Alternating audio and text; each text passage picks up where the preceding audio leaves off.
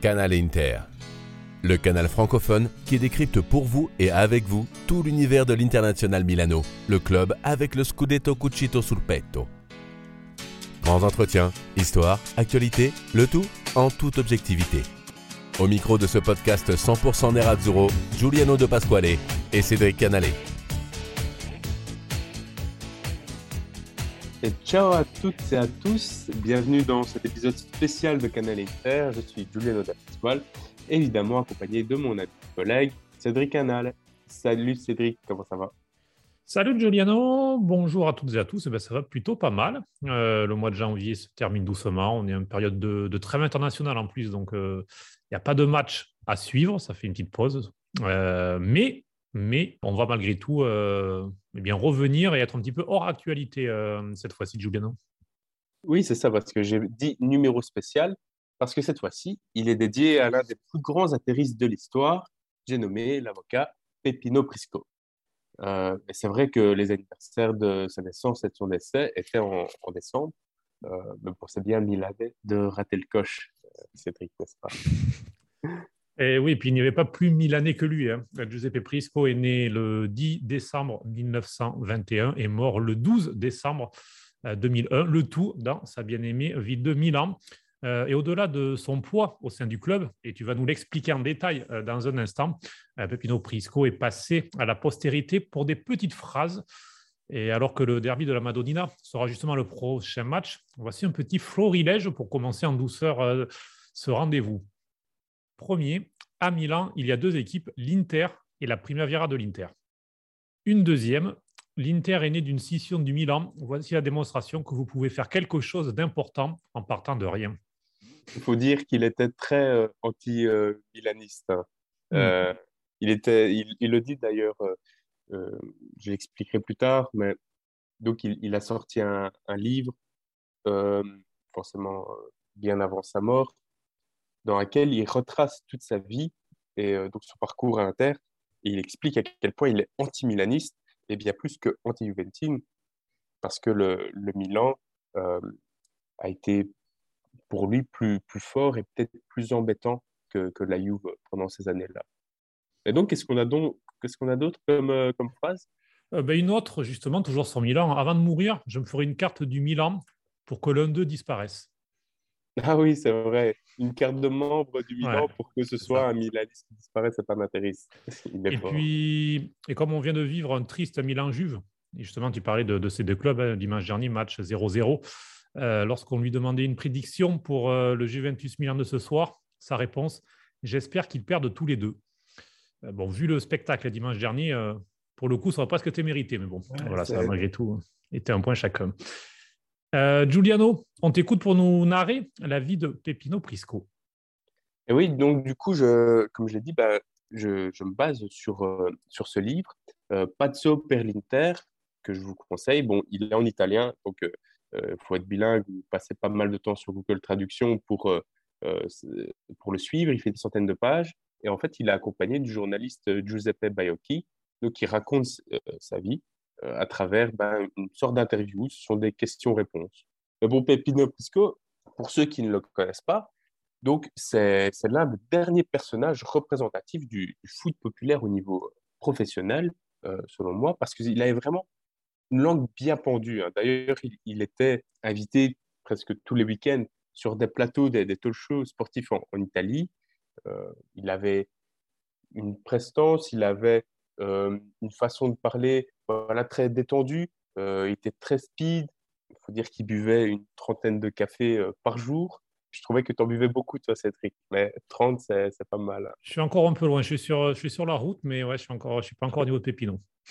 mais donc aujourd'hui, on, a encore ce genre d'exemple de, personnages dans une autre mesure, hein, avec euh, De Laurentiis à Naples, Tito à la Lazio, Ferrero à la Sam, qui sont des personnages assez excentriques. Mais l'interiste Pepino Prisco était euh, était d'un autre niveau, d'ailleurs même d'une autre époque, puisqu'il a vécu l'époque Herrera dans les années 60, et c'est lui qui euh, répondait aux questions des journalistes après les matchs, donc euh, lors de cette période, parce qu'en fait le, coach euh, franco-argentin passait son temps à critiquer les arbitres. Et à chaque fois, il se chopait des, amendes pour le club, que le club devait payer. Et Angelo Moratti, qui était le président à cette époque, bah, on avait marre de payer ses amendes à la con. Et il a dit euh, à Herrera, à partir d'aujourd'hui, tu parles plus après les matchs, ce sera seulement Prisco.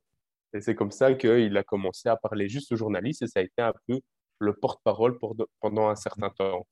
Mais malheureusement, il est décédé euh, avant le règne de l'Inter sur, euh, sur l'Italie dans les années 2000. Et franchement, ça aurait été marrant de l'entendre commenter l'affaire du Calciopoli à, à l'époque. Déjà qu'il avait des phrases assez mythiques en dehors de scandales de ce genre. Donc là, il ne faut pas demander. Et même le voir en duo avec le, le, choc Mourinho plus tard, ça aurait été, ça aurait été marrant.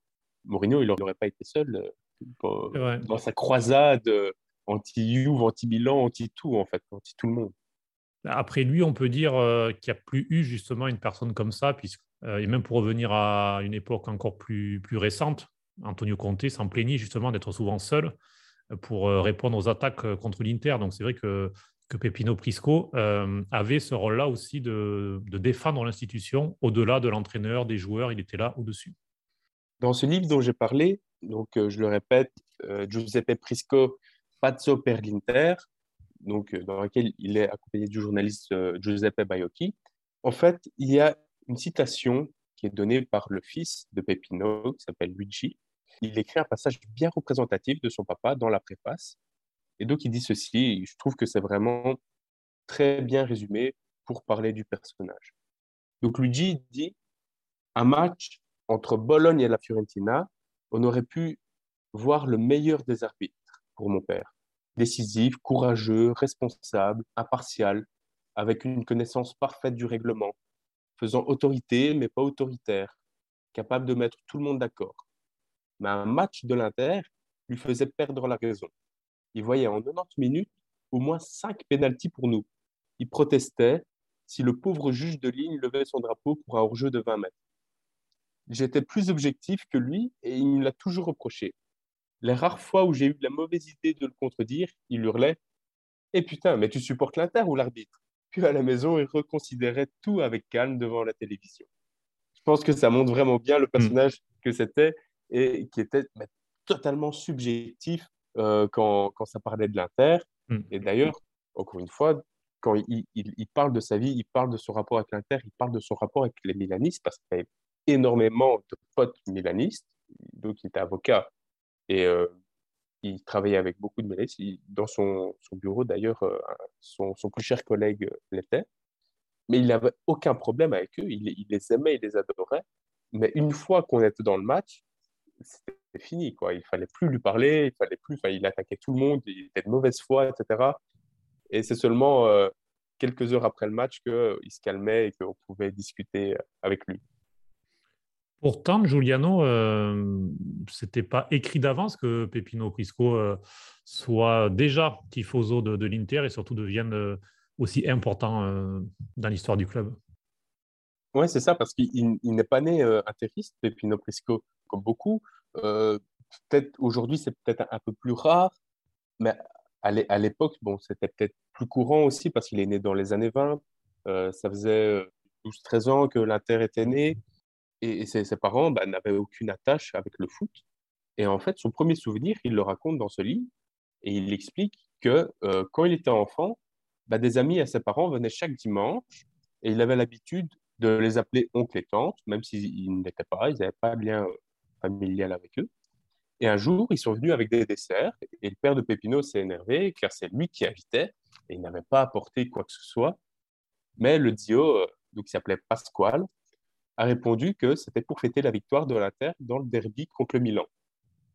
Et là, Pépino euh, n'en avait jamais entendu parler et tout a commencé comme ça, du coup. Ses parents n'étaient pas fans de foot, comme je l'ai dit, et donc ce fameux, ce fameux Dio qui a initié Pépino au foot et à l'amour de, l'Inter, euh, le portait régulièrement au stade et qui était à l'époque le stade euh, Via Goldoni, donc avant San Siro et encore avant l'Arena Civica. Mm. Et donc, c'était la maison des Nerazzurri de 1913 à 1930, le stade Via Goldoni. Pourtant, il y a ben, un épisode qui va, on va dire, l'éloigner, comme de, de nombreuses personnes euh, du football et, de l'Inter, euh, un épisode important euh, dans sa vie. Oui, c'est la guerre qui arrive. Donc, déjà, les troupes italiennes se mobilisent dans les années 30, euh, avant de partir bah, en, guerre en 1939. Et une bonne partie de l'ouvrage est dédiée à la guerre. Donc, Pépino faisait partie des chasseurs alpins. Les, chasseurs alpins, vous voyez peut-être, ce sont ces fameux chasseurs avec des chapeaux très particuliers euh, en pointe et avec un, une, grande plume en fait qui est accrochée pour un peu que vous visualisiez. Donc avec ces chasseurs alpins, il allait euh, en Russie, donc avec son régiment, on ne va pas s'étaler sur cette partie de, sa vie, mais elle reste très intéressante en tant que témoignage de guerre et retranscrit en fait ses lettres avec ses parents, puisque en 1939, il n'avait que 18 ans. Donc, euh, il venait de, s'inscrire pour passer son, diplôme d'avocat en jurisprudence. Il avait interrompu du coup ses études pour partir euh, à la guerre. Il décrit son quotidien, donc euh, caché pour ne pas que les soldats russes ne les remarquent, donc caché dans les montagnes en Russie, dans la neige, à manger de la nourriture glacée quand ils en avaient, et à sucer la neige pour boire simplement. Et il y explique même avoir emporté un ballon pour jouer avec ses collègues soldats. Et donc, un jour, son régiment a marché pendant 15 jours jusqu'à euh, en, Russie, sur 380 km, en plein hiver, hmm. en plein hiver russe, hein, pas, pas, notre hiver confortable euh, à Milan ou ou, autre part en France ou en Belgique. Hein. Mm. C'est un hiver assez rude. Quoi. Mm. Et, il explique euh, en fait avoir livré 11 batailles sur le chemin et toutes remportées. C'est très impressionnant. Il y a un bon millier de, soldats italiens qui étaient partis en, Russie à, l'époque et sont une petite centaine d'être revenus et le régiment de Pepino Crisco euh, fait partie de ces quelques rescapés. Et tu fais bien de rappeler ce passage euh, un peu trop peu connu de sa vie, surtout en ce 27 janvier, jour euh, eh bien, auquel on enregistre ce podcast, ce jour de la mémoire. C'est important aussi de, le rappeler. Mais bon, revenons, revenons-en au football et à l'Inter, donc, qu'il va progressivement intégrer. Oui, c'est ça, parce qu'en fait, il passe assez rapidement euh, en tant que partenaire de, de l'Inter. Ben, il est au, conseil d'administration, parce qu'il commence à avoir des un certain réseau avec les, les dirigeants, les journalistes. Enfin, il commence vraiment à se faire connaître parce qu'aussi, bah, à partir de là, il est au barreau, ça y est, il est avocat. Et euh, il va même rapidement, rapidement, plutôt dans les années 60, en fait, euh, il, va, il va être vice-président, euh, sous Angelo Moratti, qui, qui va le, nommer. Et tout en restant l'avocat du club, et Angelo Moratti, donc, il l'appréciait énormément. Il lui confiait même le titre de représentant du club lorsqu'il fallait se déplacer à l'étranger. Il surveillait l'équipe et surtout Herrera, en fait. Donc, euh, comme je l'avais déjà dit, Herrera, déjà, qui lâchait plein de conneries quand il était interviewé par les journalistes. Mais euh, donc, il fallait le, surveiller à, l'étranger. Donc, c'est Pepino Prisco qui faisait les déplacements. Et, c'est lui qui gérait les rapports avec les journalistes euh, lors de ces moments. Il a tenu ce rôle pendant plusieurs années avant de revenir à un poste d'avocat plus traditionnel. Et il s'est d'ailleurs illustré avec la fameuse affaire de la Latina, donc la canette en italien, pendant le match contre Mönchengladbach en demi-finale de Coupe des Champions. Là, on est en 1971, 1971, et les Nerazzurri jouent donc contre les, les Allemands lorsque Boninsegna est touché à la tête par une canette de coca. Il s'écroule et les supporters font disparaître aussitôt la canette. Même Azzola euh, s'en rend compte et demande euh, une, autre canette ou un tifoso intéressé qui était dans les tribunes et faisant mine auprès de l'arbitre qu'il s'agissait de celle-ci, histoire de donner une preuve et de montrer que Boninsegna a été touché avec cette canette. Lui, de son côté, Boninsegna, il pousse son, cinéma jusqu'au bout. Euh, il sort sur civière, il s'est touché par une canette à la tête. L'équipe n'a plus la tête au, match et prend 7 buts. Prisco fait appel après le match, euh, après cet incident, et le tribunal de Zurich annule le résultat contre toute attente, parce que tous les journaux italiens disaient non, c'est pas possible, ils vont pas annuler le match, ils vont pas le faire jouer. Eh ben si, le tribunal donc annule le résultat, demande de rejouer le match, et déjà que le match allait, c'était fini sur le score de 4-2 à Milan, le retour s'est conclu avec un 0-0, synonyme de qualification. Et donc Prisco déjà qu'il a remporté cette petite bataille, ce, match aussi en quelque sorte hein, au tribunal. Mais il s'est même joué en fait des Allemands en se montrant au stade avec une écharpe aux couleurs de l'Italie, ce qui a mis les nerfs encore plus au public allemand parce que un an plus tôt, l'Italie battait la Mannschaft 4-3 lors de la demi-finale du mondial au Mexique.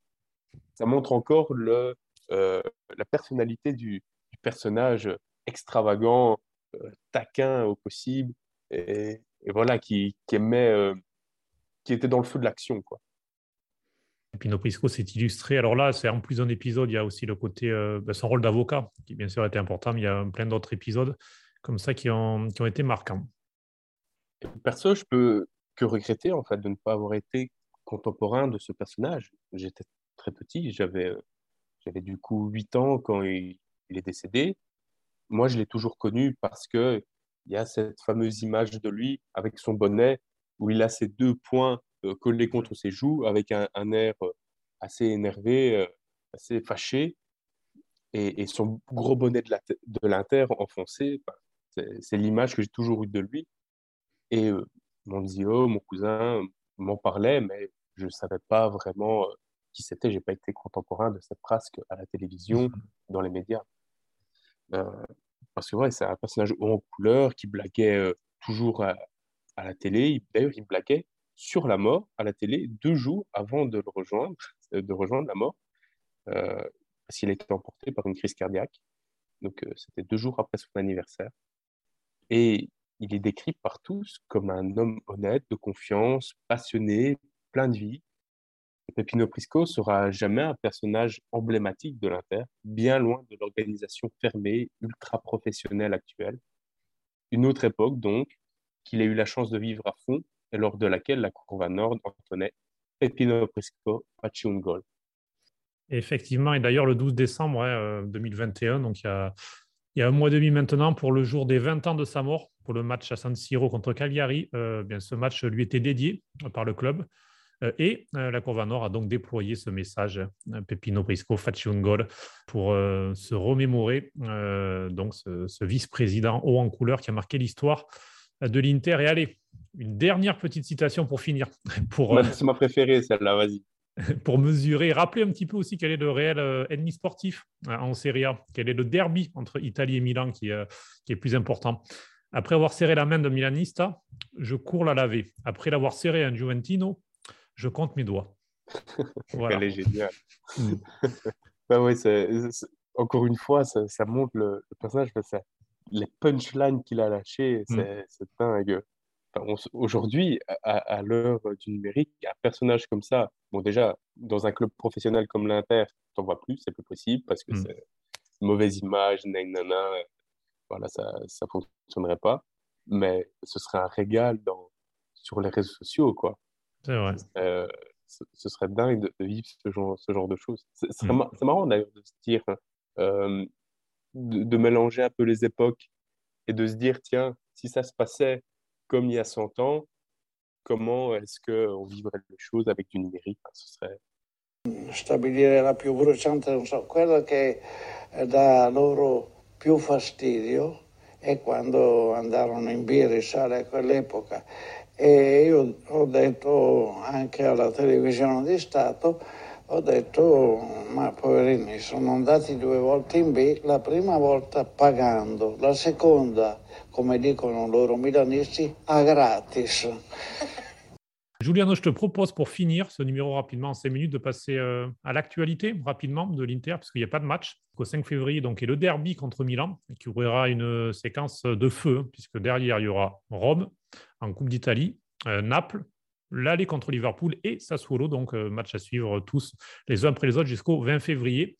Mais bon, avant de parler de ces matchs, on aura l'occasion dans de prochains numéros. Le mercato est là il est assez chaud finalement hein, euh, pour l'Inter, puisque Goussens passe euh, sa visite médicale et devrait signer en ce jeudi 27 janvier, donc, et être la recrue surprise de l'Inter cet hiver, parce qu'on s'attendait plutôt au mercato fermé, hein, euh, sans entrée et pas vraiment de départ. Euh, finalement, les dirigeants ont écouté Simone Inzaghi, désireux d'avoir un renfort à gauche, alors que Di Marco s'installe euh, désormais réellement en défense, en doublure de Bastoni. Donc, euh, Gossens, Robin Gossens, près de 18 mois avec option d'achat, le tout pour à peu près 25 millions d'euros. Euh, qui est blessé, faut-il le rappeler, depuis fin septembre, blessure musculaire, rechute en novembre, et donc il devrait revenir fin février à peu près. Donc c'est aussi une recrue pour préparer certainement l'après Perisic, comme ça il aura le temps de se rétablir et d'être sa doublure sur la fin de saison avant certainement d'être lancé euh, à partir de la saison prochaine dans le couloir gauche. Alors, Robin Gossens pour, euh, comme ça, 25 euh, millions d'euros a priori. Giuliano, ton avis? Bah, C'est génial. Je ne sais pas quel intérêt n'est pas content de ça. C'est totalement inattendu déjà. Ça, ça, a été hyper vite. Hein. Hmm. je pense que c'est le mardi ou lundi ou mardi que des rumeurs commencent à apparaître. Puis mardi, il y a eu euh, les premiers contacts. Mercredi, OK, c'est fait. Jeudi, visite médicale. Incroyable. Hmm. Euh, et puis pour 25 millions d'euros, alors que ça en parlait à, des plus de 30, voire 40 millions euh, l'été passé. Enfin, je, trouve ça un coup encore génial de Marotta et, et Ausilio, qui, qui va en plus nous aider et déjà nous soulager avec Perisic, parce que c'était un peu la crainte de perdre Perisic cet, cet été. Et, qui serait son, son remplaçant. Hmm. Là, je suis quand même très rassuré de savoir qu'on a Cousins. Dommage qu'on n'aura jamais Cousins et Hakimi en même temps. Ça, ça aurait été euh, incroyable aussi. Oui, mais bon, Dumfries est en train de, monter en puissance de plus en plus euh, à droite. Euh, mais bon, c'est vrai que pour revenir sur, sur Gossens en plus, on parle d'un salaire de 2 millions et demi avec des bonus, alors que Perisic est à 5 millions actuellement et qu'il en voudrait 6 pour rester. Donc ça compte bien sûr dans, la balance. Et puis il n'a que 27 ans, faut-il le rappeler. International allemand, donc ça veut dire aussi valeur de revente peut-être pour le club. Il y a tout ça qui rentre en jeu et qui explique pourquoi Steven Zhang a accepté euh, cette opération alors qu'il euh, semblait assez fermé à, dépenser de l'argent cet hiver. Donc euh, un renfort de plus, on espère le voir rapidement déjà bon signé, puisque tant qu'un transfert n'est pas fait, ça semble quand même bien parti. Euh, mais ça pourrait surtout ne pas être la seule recrue, puisqu'un autre joueur pourrait arriver, et pour euh, certainement lié à la blessure de Correa, à l'énième blessure de Correa, à la fragilité d'Alexis Sanchez devant. Euh, Caicedo, qui était coéquipé de Correa les saisons passées à la Lazio et donc qui avait lui aussi comme entraîneur Simone Inzaghi, devrait arriver en prêt pour les cinq derniers mois de la saison. là aussi, ça semble plutôt intéressant puisque, alors bien sûr, c'est pas c'est pas un attaquant exceptionnel, mais c'est un profil comme ça euh, qui manquait quand même dans, le registre offensif de l'Inter. Euh, là, c'est vraiment un vrai neuf, une vraie pointe euh, physique qui, se met dans la surface et qui pèse sur les défenseurs, ce que ne sont pas les autres. Donc, je trouve le choix plutôt judicieux. Et toi? Ouais, bah, à fond, parce que c'est vrai que sur le papier, c'est plus modeste, forcément. Casado, quand on entend Casado et Cousins, euh, paraît d'autres, bah, c'est pas la même hype. Pourtant, euh, Casedo, moi, je suis vraiment hyper emballé parce que c'est le joueur qui tapait une petite dizaine de buts euh, chaque saison avec la Lazio en étant euh, bah, le super sub. Il était lancé à 70e, 80e minute. Je, me souviens plein de, matchs où il, allait mettre ce but décisif, ou même si ce n'était pas décisif, en tout cas, il allait marquer. Donc, Casedo, pour un prêt de six mois, génial, quoi. En plus, avec Sanchez qui commence aussi à redevenir le super sub, ici, bah, on commence le match avec Lautaro Dzeko, on le finit avec Caicedo Sanchez. C'est génial sur le papier, encore une fois, parce que je pense que ça peut vraiment être très efficace. Maintenant, on va voir comment il va s'insérer dans la, tactique d'Inzaghi et s'il il va avoir autant d'aisance qu'il avait à la Lazio. Oui, S'il sort d'une première partie de saison, c'est délicat au Génois où il a été transféré euh, cet été. Euh, des problèmes physiques et, euh, pas il, y a eu, des changements d'entraîneur aussi qui n'ont pas facilité les choses aux Génois, mais il a eu plutôt du mal. donc voilà, une arrivée qui en fait est conditionnée, qui est permise suite eh bien, ce qui devrait être un départ là aussi, c'est pas encore officiel puisqu'il est avec la sélection italienne actuellement pour ce mini stage pour préparer le, le barrage. Mais Stefano Sensi devrait lui être prêté à la Sampdoria. Ça devrait se faire sûrement ce week-end. Euh, puisque le stage se termine ce vendredi de, la sélection. Un prix de cinq mois donc à la Sampdoria, où on espère surtout eh bien, le voir jouer, pouvoir enchaîner, retrouver euh, du rythme, parce qu'on voyait qu'il n'était plus dans les plans euh, d'Inzaghi très clairement, s'il est plus blessé depuis plusieurs semaines maintenant, Sensi. On dit qu'il est toujours blessé, mais il ne l'est plus en fait. Mais il ne jouait pas. On l'a vu rentrer en Coupe d'Italie contre, euh, contre Empoli et marquer ce but décisif. Euh, mais euh, voilà, soit il était lancé sur les cinq dernières minutes ou pas du tout. Donc on le voyait, il était le septième milieu de la hiérarchie. Donc il était derrière Cagliardini, derrière Vecino. C'est bien de le voir partir. Ouais, D'ailleurs, il avait hésité. Hein. il disait dans, dans, la presse, en tout cas, on ne sait pas exactement, mais dans la presse, il disait que Sensi avait hésité après ce but décisif contre Empoli et la blessure de Correa, bah, rester au final parce que Inzaghi pourrait l'utiliser comme second attaquant. mais bon, voilà, apparemment, il partirait, on prendrait d'autres qui va tout aussi bien. Parce que Sensi, moi j'ai perdu un peu la confiance depuis quelques mois, parce que c'est plus, plus le joueur que c'était. Ses blessures euh, l'ont flingué. Euh, j'ai déjà dit, j'ai l'impression qu'il joue plus pour lui que pour l'équipe. Il, joue plus pour prouver quelque chose euh, à lui-même et peut-être aux supporters, alors qu'il lui manque ce, jeu collectif en fait. Et peut-être qu'il va aller retrouver de la confiance à la Sampdoria et peut-être qu'il va revenir dans une meilleure forme, une meilleure forme pas forcément physique, mais psychologique euh, cet été et qu'on pourra repartir sur de bonnes bases l'année prochaine. Comme si ça tombe, ça va être le début ben, d'un départ définitif, que ce soit à la Sampdoria définitivement ou euh, à, chez un autre club l'année prochaine, l'année prochaine. On verra comment, comment son, son prêt va, va s'organiser, si ce sera définitif ou pas finalement. Et ce sera un prêt euh, sec, en tout cas, il n'y aura pas d'option d'achat dans le prêt. Donc, euh, oui, voilà, mais ça se passe. est-ce que ça va être le début, tu vois, de ce genre de joueur qu'on prête, qu'on prête, qu'on prête, ou à la fin qu'on s'en débarrasse, quoi. Hmm.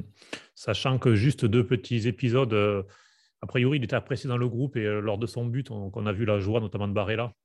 pour lui, voilà, c'est une délivrance, même pour ses coéquipiers, parce que c'est quelqu'un d'apprécié. Mais c'était juste deux images que j'ai vues comme ça au stade lors du match Roma-Inter à l'Olympico. Donc, euh, l'Inter menait 3-0, match tranquille. Et euh, il, a été lancé pour s'échauffer finalement assez rapidement dès, l'heure de jeu. Et Inzaghi euh, a fait rentrer avant lui d'autres joueurs, d'autres au milieu. Et à chaque fois qu'il appelait, que, le staff appelait un joueur, Sensi était figé. Il regardait le joueur partir et on sentait ben, ça, voilà, quasiment sa détresse en se disant mais même à 3-0, on ne me fait pas rentrer. Donc effectivement, je pense qu'il avait un peu perdu l'espoir. On va lui souhaiter surtout de se relancer pour l'Inter et puis pour la nationale, et parce que tu disais que tu y crois plus trop depuis quelques mois, mais Mancini croit toujours en lui puisqu'il a appelé pour ce stage et euh, on le sait que c'est lorsqu'il est, euh, lorsqu'il est en forme et en confiance, ça peut être un super joueur de foot. Donc euh, voilà, on va, c'est tout le mal qu'on va lui souhaiter de, se relancer à la Samp et avec Candreva pour faire de belles combinaisons et voilà. Il y a un, autre joueur hein, qui, qui part de l'Inter cet hiver, Cédric. Devrait y avoir Kolarov aussi, c'est vrai. C'est Kolarov. on le voit plus, c'est comme s'il était déjà plus là. Hein. Euh, mais, officiellement, Kolarov, bon, c'est pas encore fait, mais il devrait euh, partir et apparemment rejoindre le staff euh, d'Inzaghi. Alors, pas tout de suite, a priori. alors, voilà, il y, a tout qui est un peu sur la table. Et l'arrivée de Goussens va peut-être aussi débloquer les choses, puisque Di Marco s'installe officiellement en défense. Et donc, euh, numériquement, on va dire, un effectif Goussens remplacera Kolarov certainement, mais soit Kolarov pourrait aller jouer ailleurs pour finir sa carrière pendant cinq mois, euh, soit prendre une pause, euh, intégrer le staff, ça pourrait être peut-être seulement la saison prochaine ou plus tard, donc on ne sait pas encore. voilà, tout est un peu ouvert, mais on suivra ça. a priori, c'est quelqu'un d'apprécié et qui a, un certain poids dans le vestiaire, même s'il n'est pas là depuis longtemps. Son expérience est plutôt du bien dans la vie du groupe. Donc, euh, bah, lui aussi, va, s'il, a envie de, finir et de jouer cinq mois, euh, ça serait compréhensible euh, de finir sur une bonne note de sa carrière. Mais voilà, on ne se rappellera pas de lui pour de très bonnes choses, puisque le seul match où il a été marquant, c'était le derby l'an dernier contre le Milan, où il avait Ibrahimovic au marquage et où ce fut catastrophique sur, sur les deux buts du Milan avec le penalty qu'il a concédé et l'erreur au marquage. Donc malheureusement, il reste un peu que pour ça dans nos mémoires. Une erreur de casting, mais, mais il est champion d'Italie. Il est champion d'Italie. Après, on va pas dire euh, merci à Conte de l'avoir amené. Non, effectivement. Euh, Bob Giuliano, écoute, euh, ce numéro spécial Pepino Prisco touche à sa fin. C'était une bonne idée de ta part. Merci beaucoup pour nous avoir préparé ça et nous partager eh bien, ce que tu as lu de lui et ce que tu, ce que tu as été chercher. Un vrai plaisir. Ben, le plaisir est pour moi et c'était aussi un plaisir de me replonger dans ce livre que j'avais déjà lu euh, et donc, euh, je savais où aller retourner pour avoir euh, les trucs les plus, croustillants de, sa vie. Mais c'est, encore une fois, Giuseppe Prisco, Pazzo per l'Inter, c'est un livre que je vous conseille si vous vous débrouillez avec l'italien. c'est pas très compliqué. Des fois, il utilise peut-être un langage un peu, un peu désuet, mais ça reste assez accessible, même si vous n'êtes pas parfait bilingue. Oui, c'est pas la, c'est, pas la divine comédie de Dante. C'est ça. ben, merci à toi, Cédric, m'avoir accompagné dans ce podcast. Et du coup, ben, on se voit après cette trêve magnifique, puisque c'est une trêve sans match, enfin presque, parce qu'il y a les Sudam qui jouent. Et donc, on se revoit après le derby de Milan. Salut à tous, ciao ciao. Ciao ciao. Io ho cercato di servire sempre e solo l'Inter.